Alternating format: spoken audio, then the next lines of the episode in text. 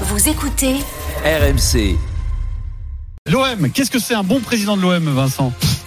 Depuis que M. Piluccelli a pris en main l'équipe de Beauvallon-sur-Oise, le moral dans les cafés de la ville est bien remonté. Toujours le même cinéma, toujours le même, la même pagaille. euh, D'année en année, ça s'arrête pas à Marseille. hein. Pablo Longoria, on t'aime bien, mais tu dois partir. Non, vous savez, le sport, pour moi, c'est une passion. Vraiment une passion. Moi, quand je vois un stade entier qui se lève, qui crie, enfin... Ce jour-là, c'est la déception dans le camp de Piluccelli. Il va falloir gagner. Il va falloir mettre des sous. Bonjour, monsieur l'arbitre. En deuxième mi-temps, surprenant retournement, 6 à 2, dont 4 pénaltys. Le football vous dit merci, M. Piluccelli.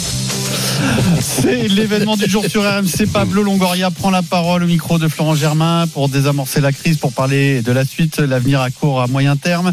On va l'écouter tout de suite. Vous réagissez ensuite au 32-16. Florent Germain, bonjour. Salut Pierrot, salut à tous. Salut. Alors évidemment, on va pas tout écouter, mais l'intégralité est sur euh, rmcsport.fr. On va Dans un instant, oui. tout de même, tout de même, euh, entendre des propos très importants qu'a tenu Pablo Longoria aujourd'hui à ton micro. À ton micro. Exactement, c'est vrai qu'il ressentait ce, besoin de, parler et de, faire le point euh, sur le sportif et d'autres sujets.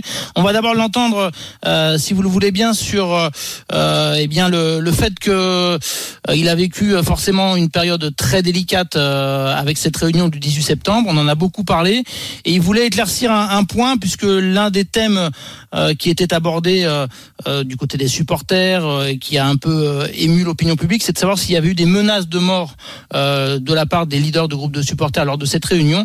Eh bien, Pablo Longoria, donc au micro de RMC, nous apporte euh, une version euh, un peu différente de ce qui a pu euh, être entendu ci et là après la réunion. En tout cas, éclaircissement du président de l'OM. On l'écoute. Il y a des menaces Oui. Ça a dépassé les limites dans tous les contextes sportifs Oui. Les groupes de supporters, ils sont amis qui ont dépassé les limites Oui. Il y a des menaces de mort? Non. Et dans aucun moment, j'ai dit ces paroles qu'il y a des menaces de mort, que c'est une parole très forte. Mais en même temps, je considère que quel que soit le type de menace d'un supporter à un dirigeant d'un club de football, il ne doit pas être euh, accepté. Alors si on met ça dans le contexte, il faut rappeler qu'il y a deux trois semaines, il y a eu euh, une rencontre entre Pablo Longoria et tous les leaders de groupe, euh, groupe par groupe, pour un petit peu euh, bah, se, se serrer la main, repartir sur une de nouvelles bases. Euh, donc on, on est sur des relations pacifiées. C'était important pour les groupes de supporters d'entendre de la voix du président de l'OM euh, qu'il n'y avait pas eu de menace de mort en soi. Alors l'OM et, Pablo Longoria surtout maintient sa plainte euh, parce que de toute façon sa plainte ne vise pas que les leaders de, groupes de supporters, c'est plus globalement euh, un, contexte d'intimidation qu'il veut dénoncer, mais il était important pour le président de l'OM de, faire cette précision. On peut aussi l'entendre, euh, mon cher Pierrot, sur euh, évidemment le sportif, euh, parce que la situation de l'OM, on la connaît, elle est, elle est compliquée, avec cette dixième place au classement. Et il y a un vrai mea culpa de la part de Pablo Longoria sur quelque chose dont on a beaucoup parlé dans le Moscato Show ou, ou chez Rotten sans flamme sur RMC en, en général. C'est sur les changements d'entraîneur incessants et les conséquences que ça peut avoir sur le jeu de l'équipe, sur l'effectif, sur peut-être le moral des joueurs. Bref, globalement, a-t-il sous-estimé euh, l'impact qu'aurait un changement d'entraîneur, surtout en passant à deux styles totalement différents entre Igor Tudor et Marcelino? Euh, Réponse très sincère, écoutez, de Pablo Longoria. Je dois faire de l'autocritique. C'est une erreur de notre côté comme club, et je me le prends à titre individuel, de ne pas assez analyser et minimiser l'impact d'une transition d'un style de jeu à un autre. C'est-à-dire qu'on a un vestiaire qui est un peu perturbé. Je vais faire un, un confidence, non? Avant de prendre des décisions, Marceline, elle dit comment tu vois la transition d'un style à l'autre? Et je lui répondu que je n'étais pas préoccupé pour une transition d'un style à l'autre. La réalité, ça nous a dit que c'était une analyse de mon côté très superficielle, spécialement parce que beaucoup de joueurs qui ont continué de la saison dernière, ils avaient intériorisé ces façons de jouer et la construction d'un collectif très organisé comme il voulait faire Marcelino, ou comme lesquels qu'il veut mettre en place maintenant Gennaro Gattuso, c'est quelque chose qu'on a pris à la légère. Voilà, donc quand même des, des mots assez forts ouais, de Pablo Longoria qui reconnaît euh, certaines erreurs à, à ce niveau-là, euh, Pierrot. Euh, on a bien compris, hein, Igor Tudor, c'était le, le marquage individuel, l'intensité. Marcelino, c'était tout à fait différent. Euh, bon, vous pourrez lire effectivement sur rmcsport.fr, c'est c'est pas la seule au- autocritique euh, qu'il admet, Pablo Longoria. Il a été très sincère lors de cette interview. Sincère aussi concernant son avenir, euh, parce que hum, la question se posait à Marseille. On peut plus dire se pose parce qu'il va y répondre. Euh, savoir si lui s'inscrit vraiment dans la durée. On le dit euh, distant, on le dit euh, fragilisé par la réunion du 18 septembre, par les polémiques qui, qui ont suivi. Bah, Pablo Longoria a voulu à notre micro clarifier sa situation et son avenir. Dans les moments que j'ai pris la décision de continuer, j'étais investi dans, dans la durée. Ça serait irresponsable, injuste, inconscient et un manque de respect envers l'institution de l'Olympique de Marseille. Fragilisé, je ne crois pas. J'ai beaucoup d'énergie, j'ai beaucoup d'envie. C'est vrai que j'ai compris beaucoup de choses. En quoi le Pablo Longoria ne sera plus le même après le- ce 18 septembre? Pour faire cette clé plus stable, plus solide, c'est besoin d'avoir une personnalité comme président qui soit très fort. Parce qu'on ne peut pas se laisser porter par l'attention du moment, par les nerfs. Tout le contraire, un dirigeant d'un club de football et un président de l'Olympique de Marseille doit être une personne très analytique et très froide pour prendre beaucoup de décisions. C'est très important dans ces moments. Voilà pour les mots de Pablo Longoria. Une partie de l'interview, hein, parce que euh, il parle également d'Alexis Sanchez, euh, de du recrutement, pourquoi pas cet hiver. Beaucoup de dossiers abordés. En tout cas, euh, une interview en vérité. J'ai passé quasiment une heure et demie avec le président de l'OM tout à l'heure dans, dans son bureau. On va réagir. On va bien sûr vous renvoyer vers le site rmcsport.fr pour tout lire, tout écouter de l'interview de Flo. Juste un mot quand même parce que ça intéresse toujours au plus haut point les fans, c'est euh, d'éventuels changements au mercato. Qu'est-ce qui t'a dit de ce point de vue-là, euh, Flo, en deux mots? Alors écoute, euh, que quoi qu'il arrive, sa philosophie, c'est qu'il faut toujours euh, s'adapter à son entraîneur. Alors je l'ai relancé, je lui dis oui, mais c'est problématique. Si vous changez d'entraîneur tous les ans, faut changer d'effectif du coup tous les ans. Donc c'est l'une des euh, autocritiques qu'il a admises tout à l'heure. Concernant cet hiver, vu que Gennaro Gattuso a quelques demandes, euh, il glisse euh, qu'il y aura probablement minimum deux renforts. Alors il n'a pas donné de, chiffres, mais euh, concernant les postes, un arrière gauche est recherché du côté de, de l'OM. C'est un souhait de, de Gennaro Gattuso et on Un arrière gauche. Ouais, on comprend exactement un arrière gauche et on comprend très clairement euh, que euh, il souhaite également un ailier pour euh, euh, avec des caractéristiques bien différentes par rapport à, à ce qu'offre Ismail Assar euh, ou euh, Joaquin Correa par exemple. Donc un ailier avec des caractéristiques qui colleraient plus au, au style de, de Gennaro. Un arrière gauche, il sera un numéro 2, je suppose, parce que Renan Lodi n'est pas ce- le joueur. Exactement, qui c'est-à-dire que la doublure de hum, Renan Lodi, euh, c'était euh, Emran Sodlo, qui euh, avait eu un peu de temps de jeu avec Marcelino, beaucoup moins avec Gattuso. Gattuso le considère plus comme un joueur offensif, et donc l'OM aimerait un profil euh, de latéral gauche Ouais. qui serait plus défensif par Puis il veut rapport pas à des trois parce que c'est que des pipes qui y avait à Marseille en trois. Donc, Euh, ben ouais. Bon, c'est le dernier cas, que tu prends quand tu fais la. Vous retenez Ton l'essentiel. Euh, tu fais chou-fleur.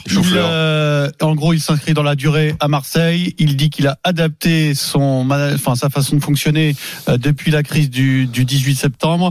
Euh, il maintient que les limites ont été dépassées. Il précise qu'il n'y a pas eu de menace de mort. Et enfin, sur le sportif, là, il fait son, au- son autocritique. 32-16, vous venez réagir, supporter de l'Olympique de Marseille. Est-ce qu'il vous a convaincu, euh, Pablo Longoria? Eric, on va commencer par toi. Est-ce qu'il t'a convaincu, Pablo Longoria? Je sais pas s'il y a un des thèmes qui te tient le plus à cœur, mais vas-y. Non, mais première chose à dire, quand même, c'est, rare qu'un président vienne euh, et t'explique qu'il s'est trompé. C'est rare à ce moment-là de la saison. On est, euh, C'est on est euh, premier Ouais. tiers, euh, C'est son premier tiers de la de la Mm. saison.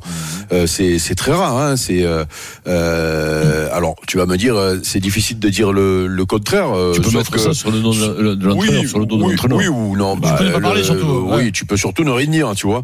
Euh, parce que mettre sur le dos de l'entraîneur, c'est pas très sympa quand tu viens de le faire venir Oui, depuis, enfin, depuis un mois. C'est pas trop le style, ouais. quoi.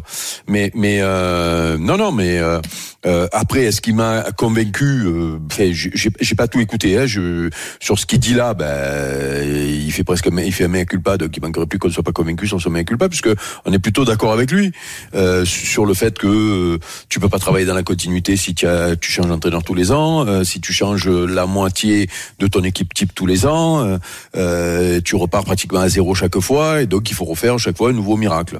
Voilà. Sauf que le miracle, il, il a eu lieu les deux dernières saisons, voire même pour certains la saison de Sampaoli. Et là, euh, j'ai bien peur que cette année, euh, il n'y ait pas de, il ait pas de miracle. Euh, écoute, la, la- le- je crois que l'info la plus importante finalement, parce que euh, on pouvait se poser la question après le, le- le- ce qui s'est passé euh, avec les supporters, c'était est-ce que qu'il il est encore là sur voilà, il est encore là sur le long terme? Oui. Je, je, là par contre, je, je le crois sincère. Alors, C'est la- justement, c'est l'info c'est l'info la plus importante finalement. hein. Euh, après, je réécouterai le reste, euh, mais sur ce que j'ai écouté, le seul endroit où on attend sincère, c'est sur cette affirmation, et je le crois sincère. Alors, est-ce qu'il sachant peut- que les affirmations football, hein, ça veut pas dire grand chose. Ah ouais, non, mais après, euh, aujourd'hui, après, euh, six mois, Ouais, bien euh, sûr. et quand il vient au stade, il se fait siffler par tout le stade, euh, c'est sûr Bon, ça, ça il pas- voilà, ouais, ça n'a pas Est-ce qu'il y a une possibilité qu'il ne le soit pas sincère, Vincent Quand il dit euh, mais qu'il je- s'inscrit dans la durée, Encore une fois, je- comme Eric, le mec qui vient, il n'est pas obligé de venir. ça Il parle- voudrait dire qu'il a digéré Oui, il a digéré, non, mais Après, il pense fait de la com aussi, attention, euh, il il maîtrise, hein, je pense qu'il attention. en avait besoin humainement. euh. Il en avait besoin humainement parce qu'il a vécu un truc un peu dur. Il n'était pas habitué en tant que président de se faire secouer par, par certains supporters. Il n'était pas habitué, ça l'a surpris un peu. Il s'est dit bon ben là quand même, euh, il a mis du temps. C'était en septembre, il a mis deux mois, deux mois pour revenir. Euh, le, la situation sportive au club est pas terrible, donc il avait besoin peut-être aussi de parler. Les gens attendaient qu'il parle. C'est bien que le président parle quand parlé. ça va mal. Ouais, il a parlé, il a parlé, c'est pas caché. Mais à culpa, moi j'ai dit champion parce que les mecs, euh, les mecs actuellement dans le sport de haut niveau, dans le sport professionnel, quand tu es responsable d'un grand club, qui font leur mea culpa et qui disent qu'ils se sont plantés sur le changement, ce qu'on avait dit souvent, Eric, dans le dans, dans, dans, dans l'émission, dans le Super Moscato Show, on avait dit quand même que de changer une fois, deux fois, trois, à chaque fois, à chaque fois, faut repartir à zéro pour un, pour des joueurs, c'est un enfer. Et puis après, tu es obligé de changer des joueurs. Tu perds Sanchez, c'est dommage qu'il n'ait pas parlé de Sanchez. Bon. Il en a parlé, Il en hein, a parlé, alors, ouais. Si tu veux, on pourra l'écouter tout à l'heure, puisque Ouais, euh, on ça, a le temps. ça- hein. ouais, On va- ça, on ça aurait va- été bien d'entendre sur Sanchez. Alors, tu on va l'écouter sur Sanchez, Ah, et pour ouais. l'instant, on Ah ouais, réagit si sur tu ce qu'on a veux, écouté. si tu veux tout écouter, alors. Ah bah oui, non, mais c'est important. Vincent, il a besoin d'informations Non, pour. mais c'est euh, virage, c'est virage, le, départ de, Sanchez. Philippe, Philippe, il t'a convaincu ou pas? Moi, non. Moi, j'ai vraiment l'impression que quelque chose est cassé. Ah ouais? Euh, ouais, je pense que depuis le dérapage avec les supporters, alors après Eric est, est marseillais, mais sur ce qui se dit, c'est qu'on il est moins motivé, il est moins impliqué.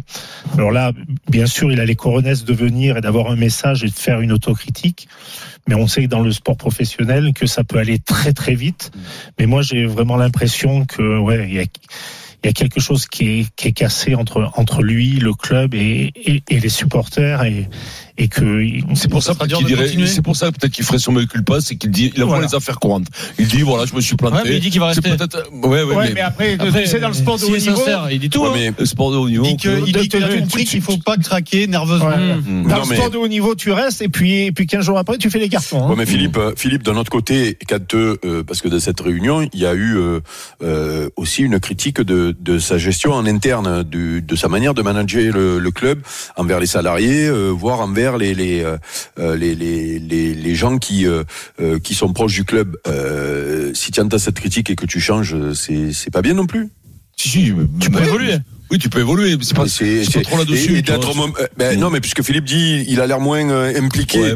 Mais peut-être que justement, c'est parce que euh, il était trop impliqué, qu'il était peut-être un peu dur dans son management et qu'il a lâché un peu du mou, peut-être aussi. Alors, la parole aux pas, auditeurs, hein, aux supporters de Peut-être l'Olympique de Marseille. il Longoria vous a-t-il convaincu? Alors on a écouté des extraits, hein, l'interview est, est plus longue et vous pouvez en retrouver l'intégralité sur rmcsport.fr. Il reconnaît des erreurs dans sa politique sportive à l'intersaison. Euh, sur son avenir, il s'implique dans le long terme et euh, il a redit que la réunion s'est mal passée le 18 septembre avec des, des supporters qui ont dépassé les limites mais qu'il n'y a pas eu de menace de mort. Yannick réagit au 32-16, Yannick. supporter de l'OM. Salut Yannick. Eh, bonsoir à tous. Il va Est-ce que le président Longoria t'a convaincu Yannick Alors, euh, non, pas du tout. Est-ce que vous pouvez me laisser 2-3 minutes pour exposer un Vas-y. peu ce que Vas-y. je- ça veut dire C'est parti. Alors, Même voilà. cinq. Ah ouais, même 5. bah, tout simplement, moi, je trouve qu'il fait que du blabla, toujours. Euh, j'ai encore en travers son interview après euh, les fameuses histoires à la commanderie où c'est euh, une mise en scène. Limite, il y a un clap à chaque scène. où il se décoiffe, euh, tout décoiffé, tout fatigué là. Euh, moi, je trouve que ce, cette personne-là n'est pas un président de football, de, de club de foot et surtout pas un président pour l'Olympique de Marseille. C'est euh, à chaque fois il ne parle jamais. Alors là, il s'exprime. Bon, certes, c'est bien. Euh, il avoue un peu euh, à demi mot euh, s'être euh, un peu trompé, c'est bien. Mais en fait, c'est depuis trois ans, en fait, tous les ans, il joue au poker et il fait all-in avec un 3 et un 8 dépareillés, quoi. Donc cette année, c'est pas passé, ça passe pas à tous les coups qu'on fait un coup de bluff. Et, euh, et cette année, on en paye les pots cassés. Et en fait, euh, au final, moi, cette personne, alors j'ai jamais trop apprécié le- la personne parce que je trouve qu'il fait beaucoup trop de changements. Et euh, cette personne, en fait, est arrivée à se mettre euh, une franche partie des supporters dans la poche, qui lui ont donné les clés de l'Olympique de Marseille et euh, qui le montaient même euh, en mayonnaise en disant c'est limite mieux que que Tapi, que Pape Diouf, etc.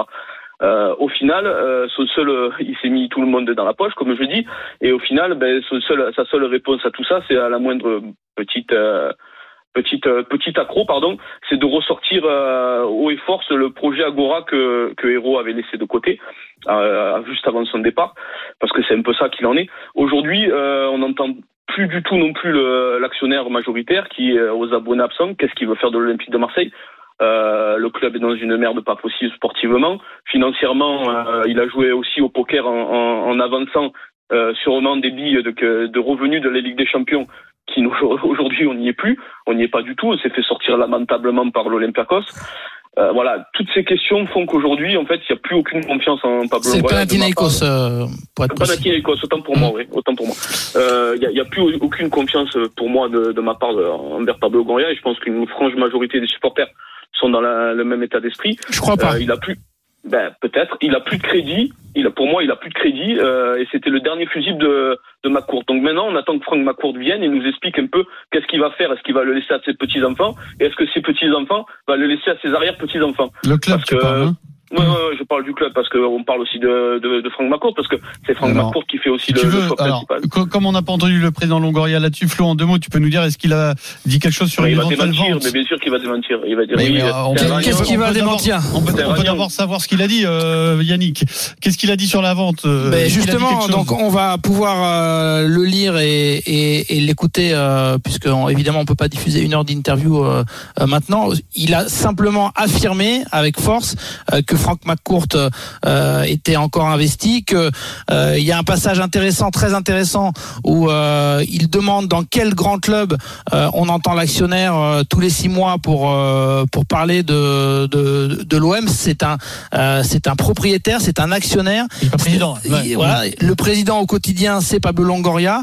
Franck McCourt, c'est ce que nous confie Pablo Longoria, a souvent cette phrase auprès du président de l'OM. Il lui dit moi, c'est toi. Donc en fait, c'est carte blanche, je te fais confiance. Euh, et évidemment, je l'ai relancé sur les rumeurs de vente du club. Euh, alors, euh, si on entend à chaque fois oui, mais il va démentir, oui, mais il va démentir. je lui pose la question.